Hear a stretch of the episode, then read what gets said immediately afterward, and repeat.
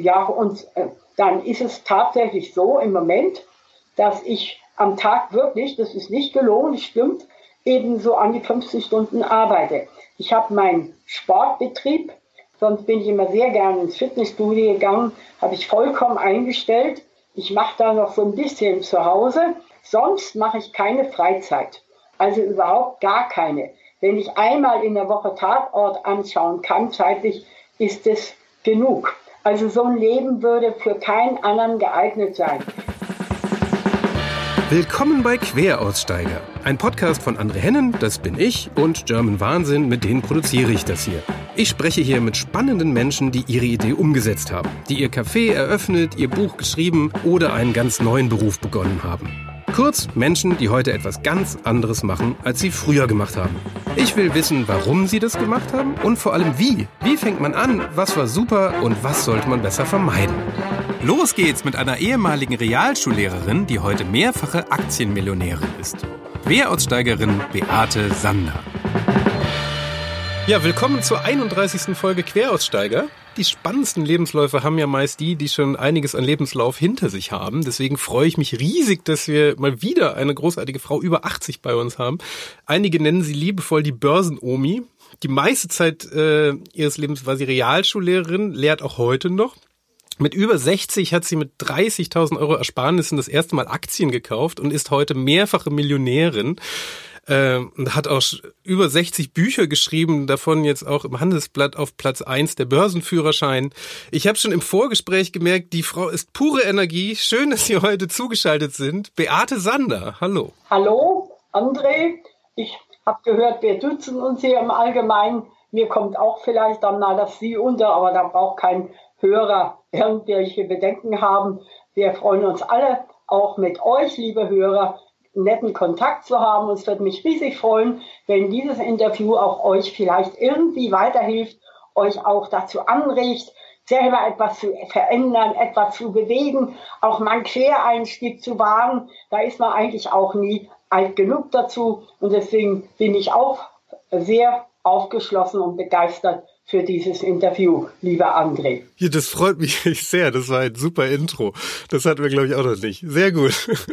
Ich äh, fange hier so traditionell ganz vorne an in der Karriere.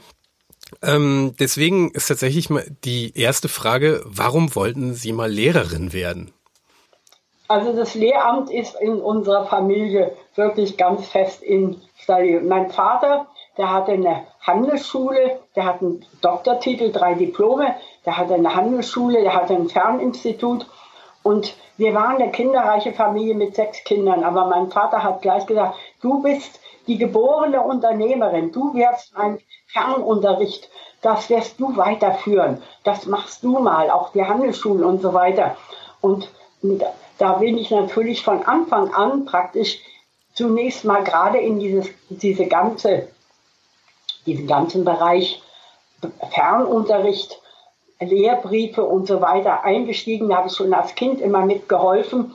Und da war es für mich ganz klar, dass ich immer etwas mit Lehramt, sei es Fernstudien oder sonst was, oder eben auch normaler Unterricht, das war für mich eigentlich schon klar.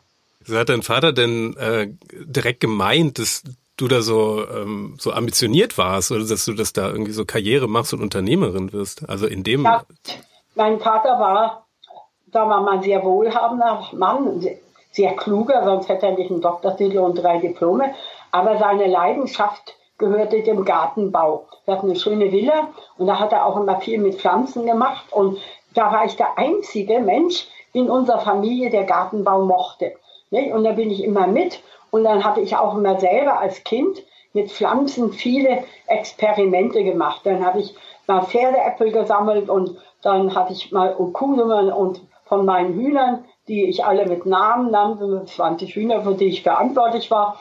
Damals, da habe ich immer so Versuche gemacht, wie Pflanzen, wie wachsen denn meine Pflanzen mit Pferdeäpfeln als Dünger oder mit Kuh oder mit Ziegen oder mit Hühner. Dünger, sowas habe ich probiert.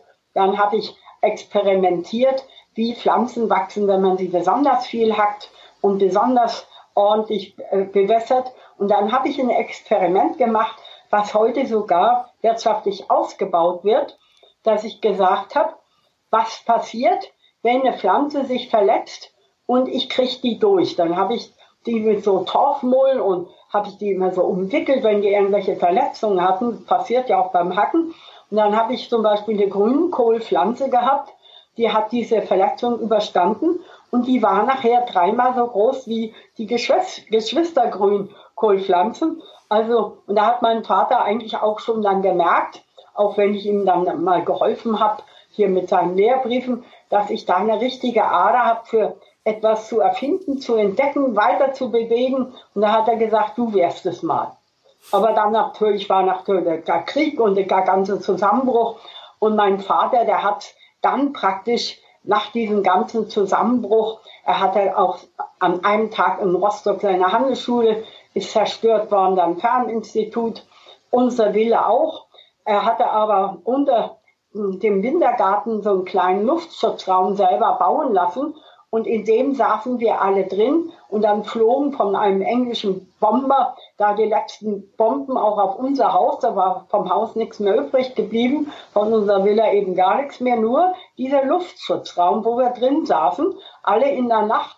Der war ziemlich unbeschädigt, aber wir waren vom Millionärshaushalt am nächsten Tag praktisch arme Leute nicht? und mussten irgendwie sehen, dass wir uns durchschlagen.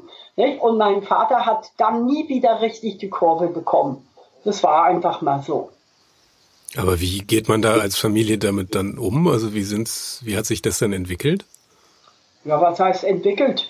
Hm, wir, wir mussten dann in ein anderes Haus, ähm, also von wem wir das hatten, weiß ich nicht. Ich weiß auch nicht, ob uns das gehörte oder ob das gemietet war. Weiß ich alles nicht. Bloß da zogen dann die Russen ein, war noch eigentlich auch ein schönes Haus.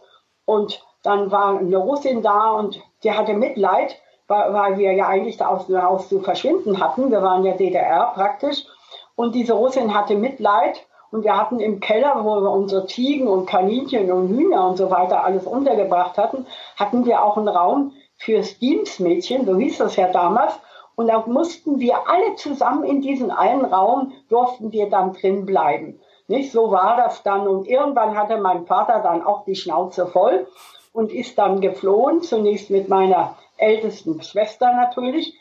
Und ähm, meine Mutter mit den anderen Kindern ist irgendwie dann auch geflohen. Und dann hieß es, einer muss da bleiben, praktisch in Rostock.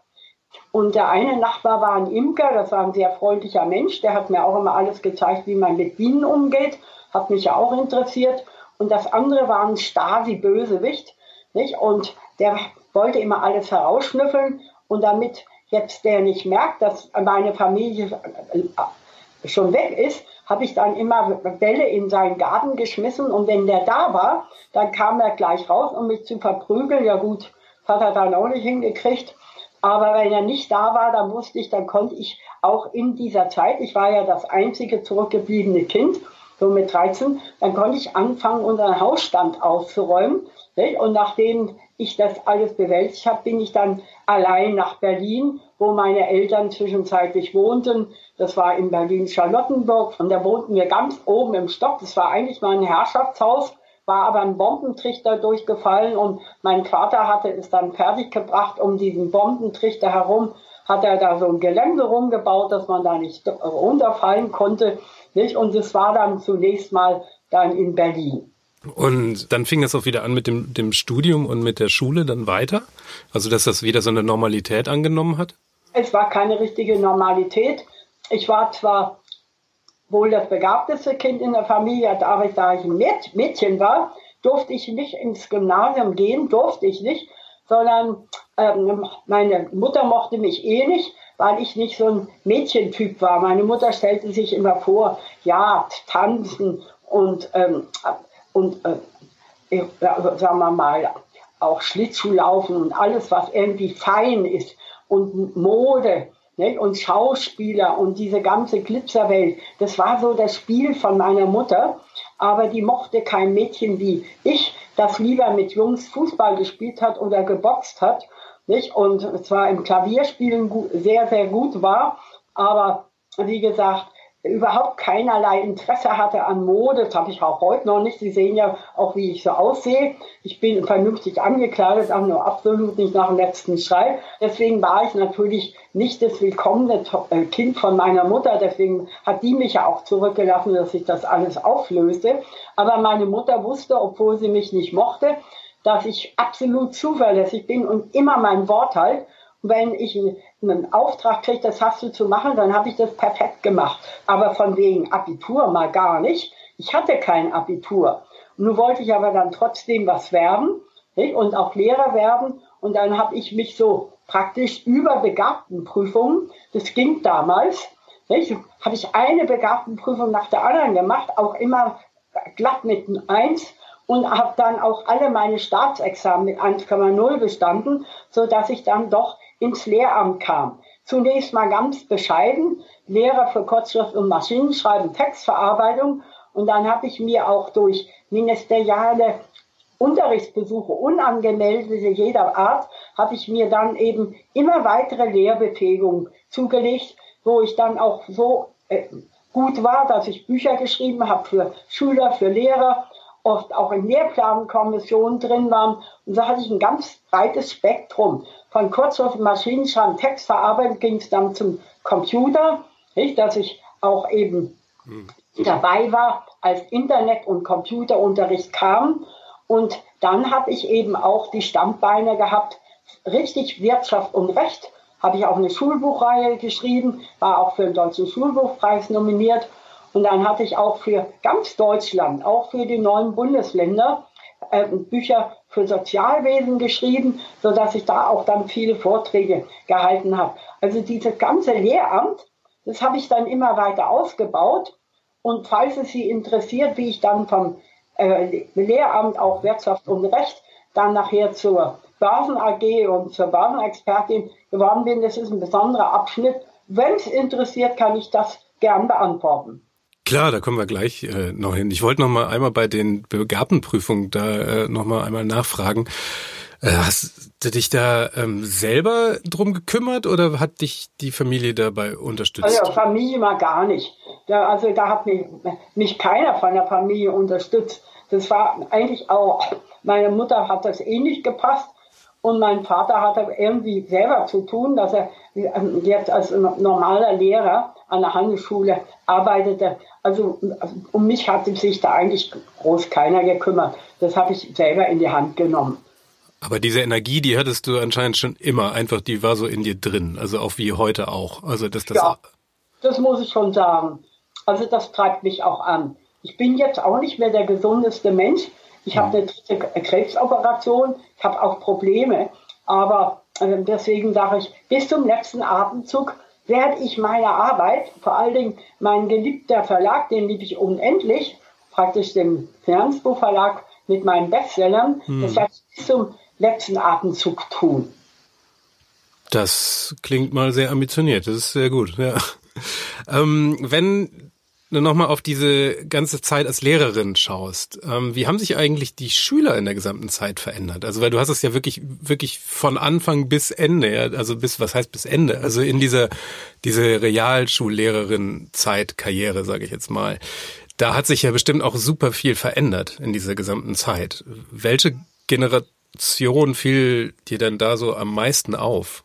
Oder wie hat also zunächst war es einfach mal selber, dass man zurechtkam. Ich war 19, die Volljährigkeit war mit 21. In der Realschule gab es aber Schüler, die waren 17 geblieben, die waren genauso alt wie ich.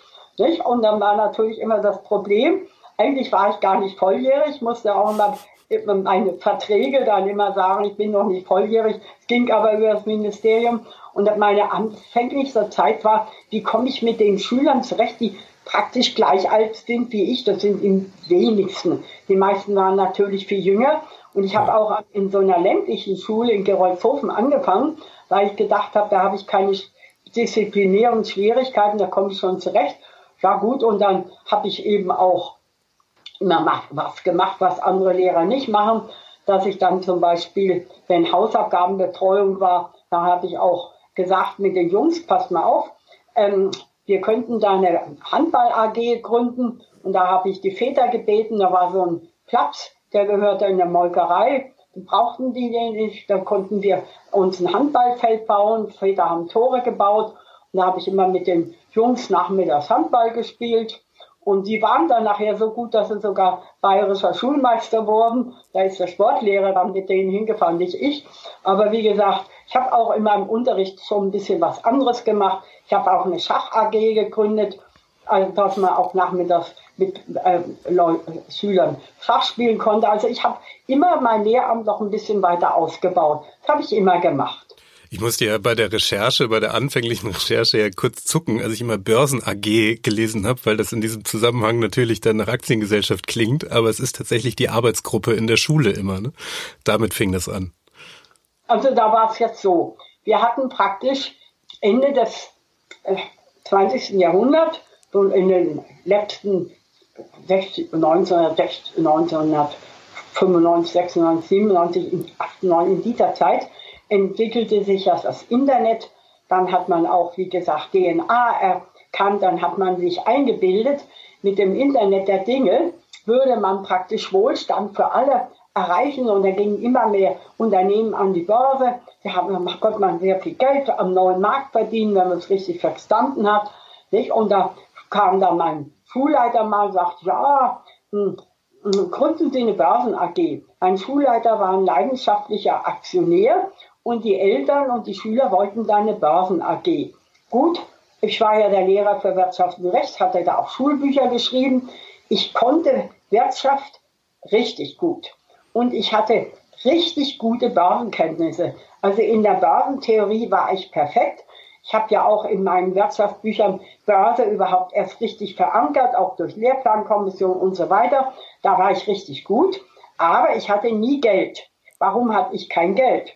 Ich habe kein Abitur, ich musste mich mühsam hocharbeiten. Ich habe nie einen einzigen Euro geerbt. Gar nichts. Es gab zu meiner Zeit auch kein Kindergeld, das gab es auch nicht. Und äh, auch nachher keine Bauzuschüsse, es gab gar nichts. Mein Mann hatte auch kein Geld, der war halbweise. Sein Vater war schon früh gestorben, seine Mutter war eine einfache Fabrikarbeiterin. Ja gut, eigentlich war das ein Statik-Diplom-Ingenieur und dann ist er auch ins Lehramt übergewechselt. Das ging, Quereinsteiger. Und wir hatten beide kein Geld, aber wir wollten erstens mal eine Familie mit Kindern und zweitens auch ein Haus.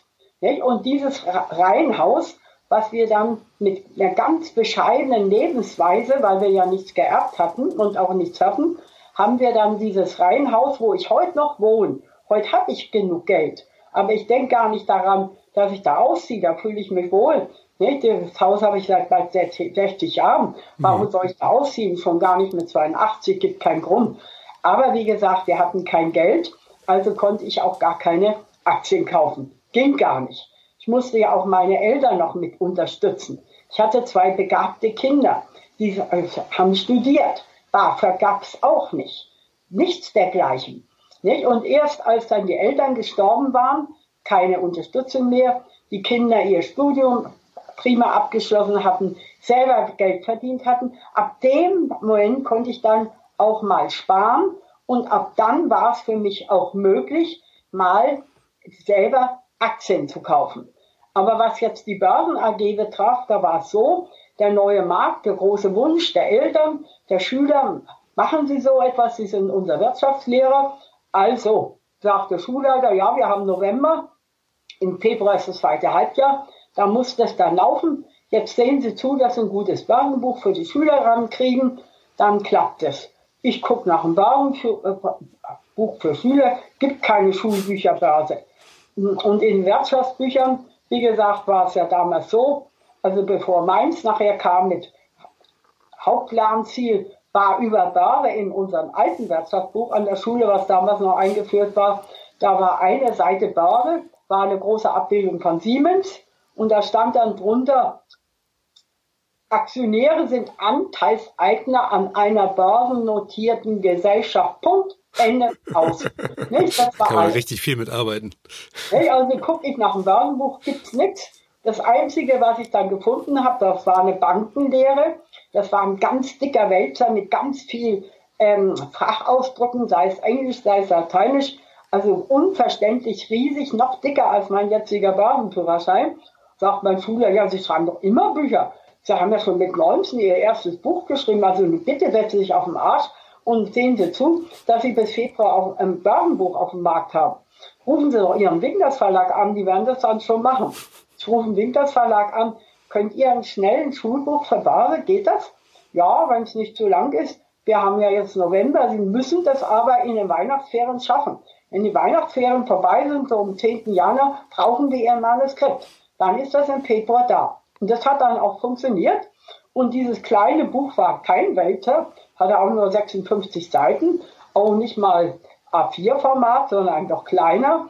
Nicht? Das kam dann auf den Markt, das hieß, Einstieg mit Spaß und Spannung. Sehr nett. Im Volksmund hieß es der kleine grüne Dachs, bald der blaue Dachs. Das war ein Erfolgsbuch. Und so fing das mit mir mit Börse an. Nicht? Und dann habe ich natürlich die Börsen AG gehabt. Mit der war ich auch sehr erfolgreich, obwohl das eine Realschulklasse war. Haben die also auch bei dem großen europäischen Börsenspiel den vierten Platz gemacht waren im Landkreis Besten, auch von den Gymnasien und Wirtschaftsschulen und so weiter, äh, klar abgehängt. Also die waren auch gut. Und da war natürlich das Wissen in der Theorie immer da. Aber es wurde dann auch mal Zeit, dass ich mal Aktien gekauft habe. Und meine erste war dann die Deutsche Telekom. Klassiker. Woher kam denn eigentlich dein ganz ursprüngliches Börsenwissen oder dieses ganze Wirtschaftswissen? Also wenn es da so gut wie nichts zu lesen gab damals, wo hast du das dann ursprünglich ja, gut, mal her?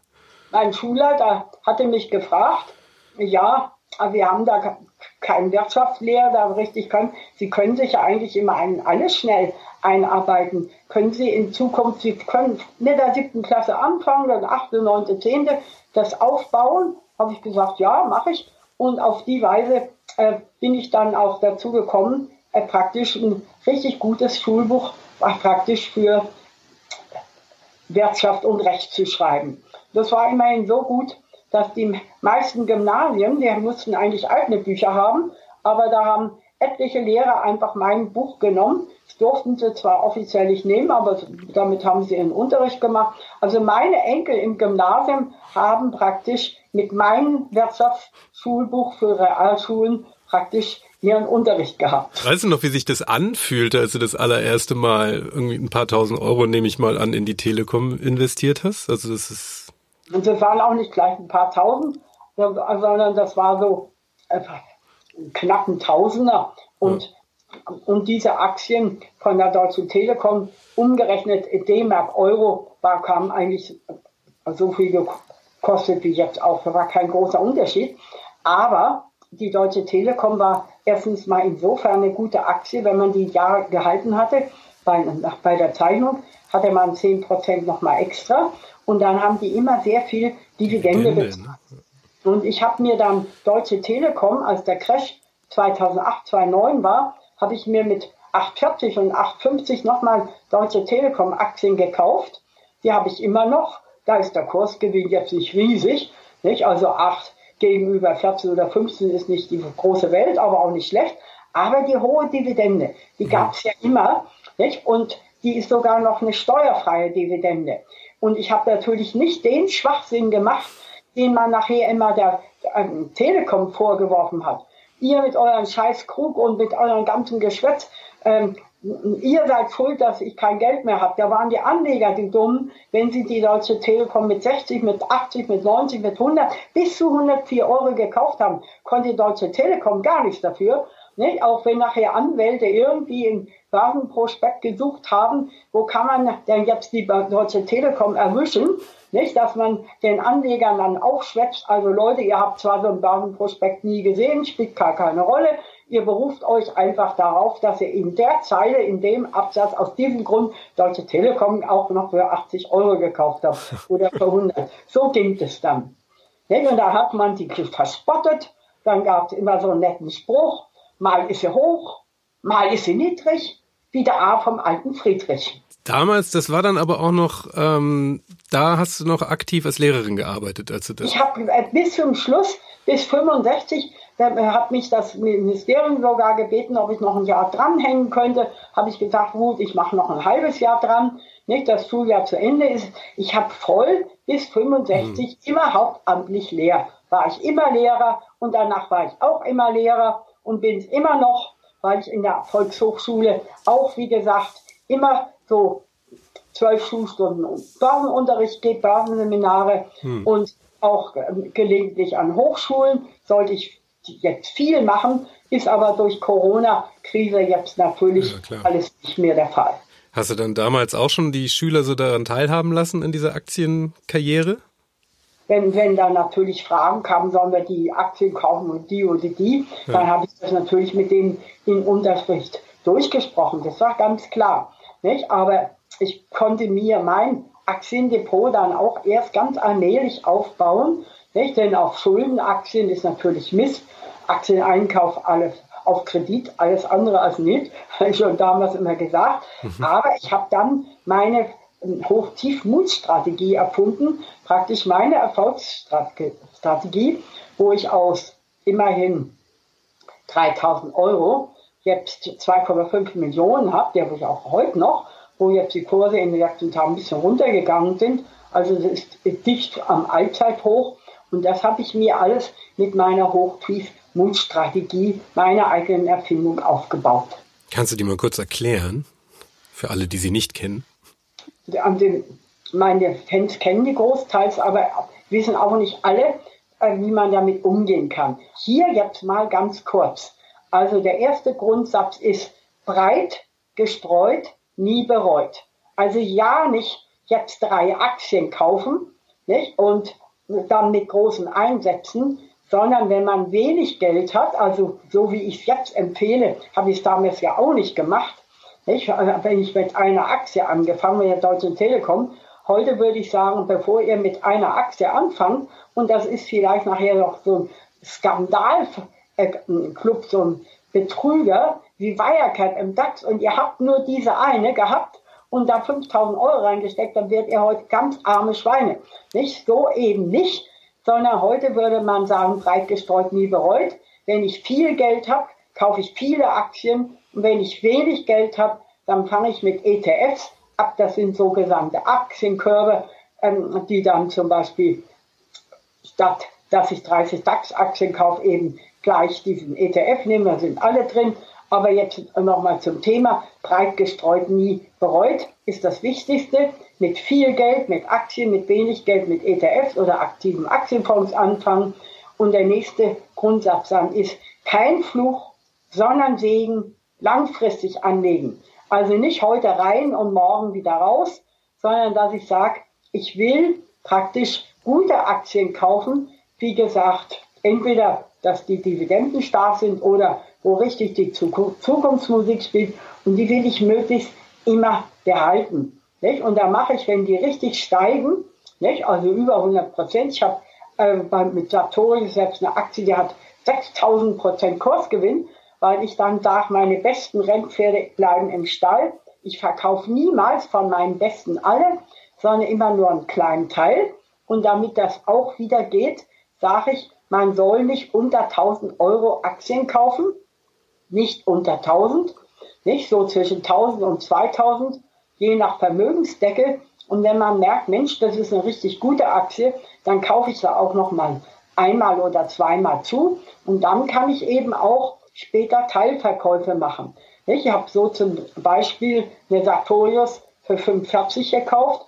Die kosten heute so 330. Da sehen Sie, was ein Unterschied ist. Mhm. So kann ich da auch mal Teilverkäufe machen. Also erster Grundsatz breit streuen, zweitens langfristig anlegen, drittens nicht unter 1000 Euro machen und dann auch wieder unterschiedliche Aktien kaufen. Also der Warren Buffett, den kennt eigentlich jeder, der sagt immer, man soll nur äh, Aktien kaufen, die man immer behalten will. Sage ich ja, mache ich auch so. Nicht? Die muss man lieben, sage ich okay, vom Geschäftsmodell stimme ich ihm gegenüber ein. Die müssen niedrig bewertet sein. Nicht? Wenn sie hoch bewertet sind, nein. Technologie verstehe ich nicht, nein. Also praktisch alles brave, defensive, niedrig bewertete, dividendenstarke Value-Aktien. Und da sage ich, das gilt für mich so für 40 Prozent auch. Aber warum habe ich denn Verstand? Ich kann ja Technologie, Internet der Dinge, künstliche Intelligenz, digitale Transformation, vernetzte Welt. Ich kann das ja alles lernen. Auch Biotechnologie, auch Medizintechnik, den ganzen Pharmabereich. Das kann ich lernen. Nicht? Und das habe ich auch gelernt, so dass heute für mich ein Großteil der Aktien eben auch Zukunftsmärkte sind. Die hm. sind durchaus auch hoch bewertet, aber da haben wir auch jetzt wieder die neuen Allzeithochs. Ja, und dann so als Gesamtgrundsatz würde ich immer sagen über meine Strategie, meide die gefährlichen vier. Euphorie, Panik, Angst und Gier. So als allgemeine Richtschnur. Mhm. Das klingt sehr vernünftig. Also lohnt sich dieser Einstieg in Aktien eigentlich? Würdest du das fast jedem empfehlen, der jetzt Geld auf der Kante hat, sage ich mal? Also weil ich bin ja jetzt speziell eine Generation, die wahrscheinlich überhaupt keine Rente mehr bekommen wird. Und ähm, da fragt man sich halt auch mal, was man mit seinem Ersparten macht.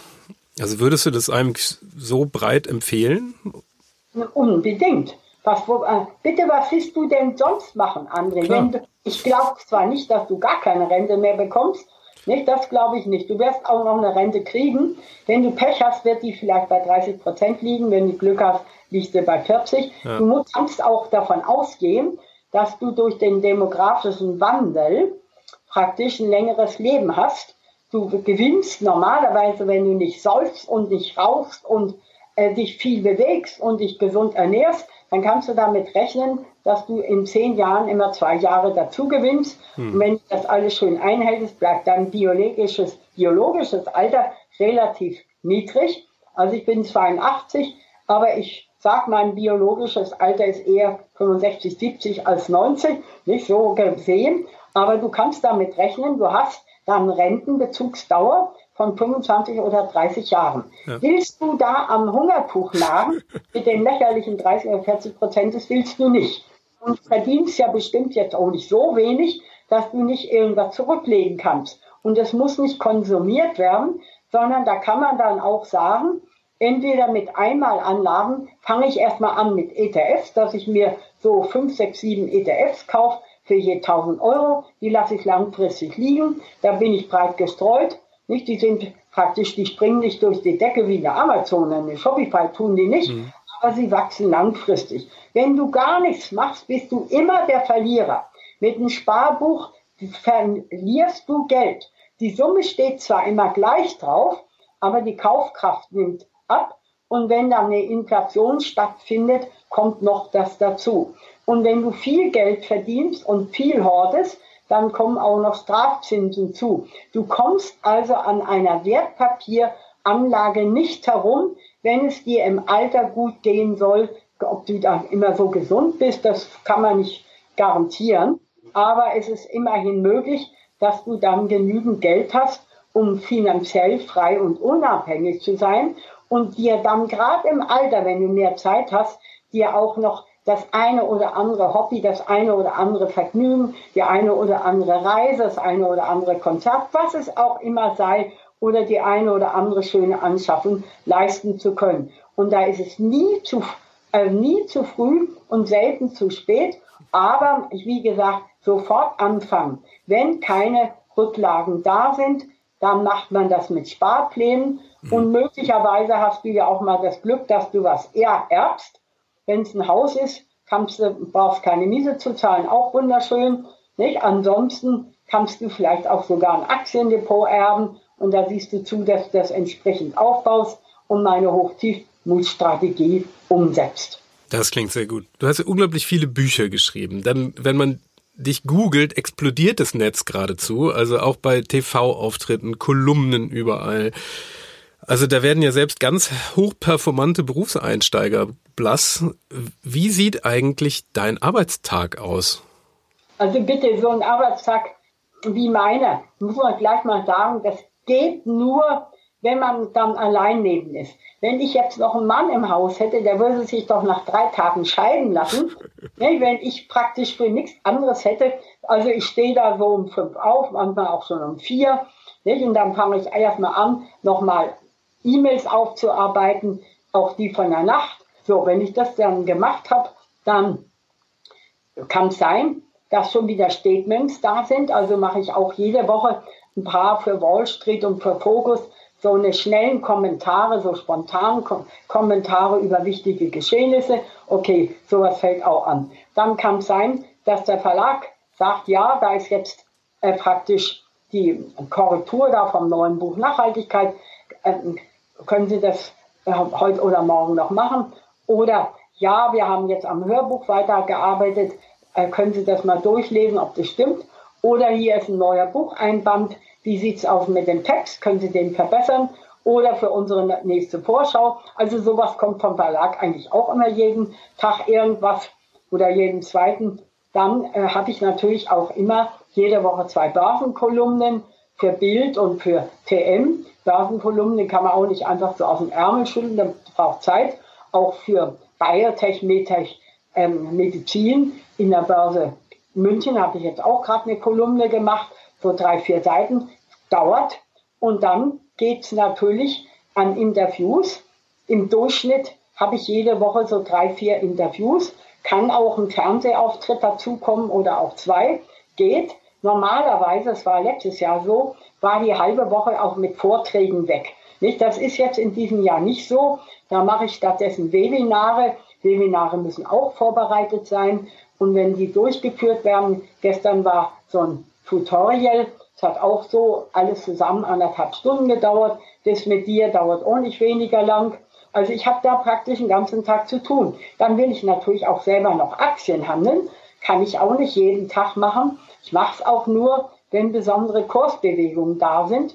Das kommt also auch noch dazu. Der Aktienhandel habe ich auch, wie gesagt, heute noch etwas gemacht.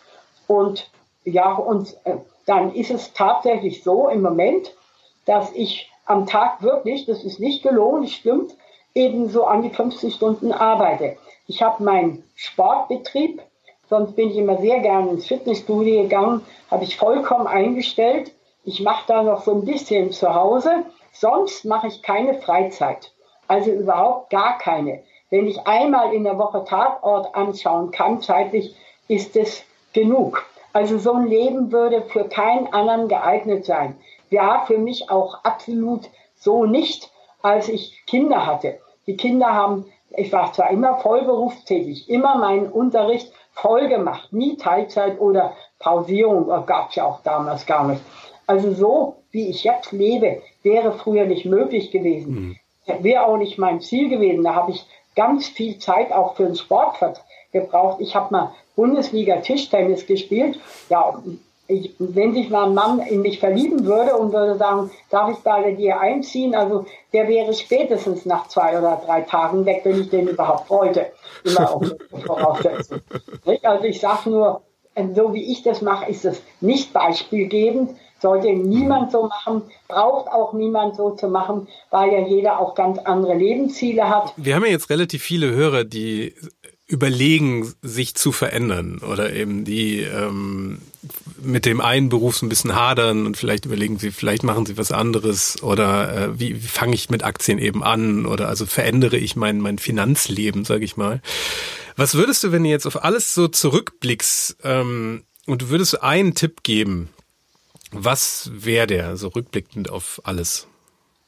Also das, mit das Wichtigste wäre, verzettel dich nicht hm. Geh nicht zehn verschiedene Sachen an, sondern überlege dir tatsächlich, wo kannst du besser sein als andere. Bau dir möglichst einen Kompetenzbereich auf, der dir Spaß macht.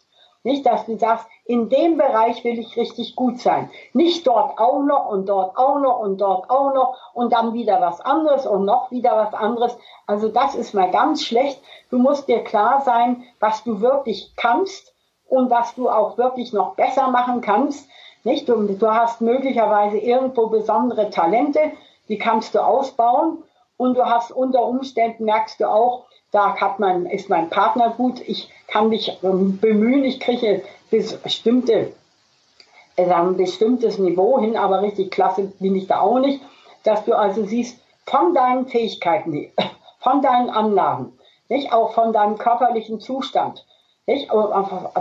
Von deiner Merkfähigkeit, von deiner Intelligenz, nicht von deinen Neigungen her, musst du sehen, dass du etwas findest, wo du tatsächlich besser sein kannst als andere.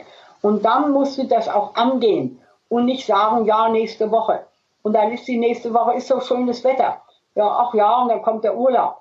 Ähm, mache ich im September. Nö, September ist noch schönes Woche, mache ich im Oktober. Nee, da ist mir zu kalt und zu nass und da habe ich wieder andere Sorgen und da macht man das nie. Nicht? Also das dann auch angehen. Und anfangs macht es Arbeit. Nicht? Es ist nicht immer ein Vergnügen, etwas Neues zu machen, aber Lernen selber ist auch keine Strafe. Dass man eben sagt, ich muss Lernen nicht als Nachteil und als böses Übel betrachten, nicht? sondern dass ich auch sage, ich bin da auch bereit, was zu lernen. Nicht? Und ich bin auch bereit, dafür etwas zu investieren. Nicht? Äh, sagen wir, dass Aktien sind äh, auch Risikopapiere und sich im, im, Leben zu verändern, das ist auch ein gewisses Risiko. Nicht? Und da muss ich mir eben bewusst sein, was kann ich wirklich erreichen, was will ich und wo besteht für mich die Chance, dass ich mit Lust und Freude auch tatsächlich etwas wirklich bewegen und verändern kann. Wenn man etwas wirklich will, kann man sich da auch richtig reinknien und das ist die Voraussetzung, wenn ich erfolgreich etwas verändern und bewegen will. Das geht auch nicht ohne Zeit und auch nicht ohne Schweiß und unter Umständen auch nicht ohne Verzichten und unter Umständen auch nicht unter, dass man da auch mal Geld reinsteckt. Das nenne ich ein perfektes Schlusswort. Großartig. Das war wahnsinnig interessant, äh, glaube ich, jetzt alle sehr motiviert, was mit Aktien zu machen. Ähm, sag noch einmal kurz zum Schluss, wenn man bei deinen sämtlichen Büchern kommt man denn durcheinander, welches soll man jetzt kaufen? Also wenn man keine Ahnung hat, immer auf jeden Fall der Aktien- und Börsenführerschein. Jubiläumsausgabe, Amazon Bestseller, Handelsblatt Bestseller, Manager-Magazin, Bestseller, also da geht man gar keinen.